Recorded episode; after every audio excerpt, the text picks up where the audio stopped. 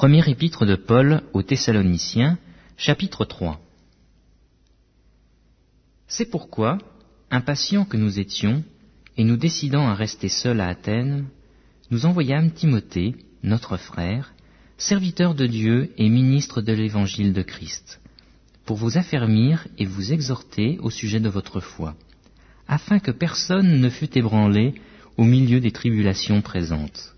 Car vous savez vous-même que nous sommes destinés à cela. Et lorsque nous étions auprès de vous, nous vous annoncions d'avance que nous serions exposés à des tribulations, comme cela est arrivé et comme vous le savez. Ainsi, dans mon impatience, j'envoyais m'informer de votre foi, dans la crainte que le tentateur ne vous eût tenté, et que nous eussions travaillé en vain.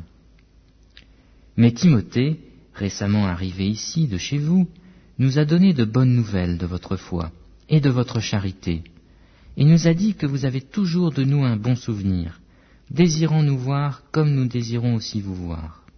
En conséquence, frères, au milieu de toutes nos calamités et de nos tribulations, nous avons été consolés à votre sujet à cause de votre foi.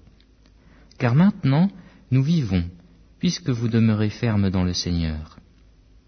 Quelles actions de grâce, en effet, nous pouvons rendre à Dieu à votre sujet, pour toute la joie que nous éprouvons à cause de vous devant notre Seigneur.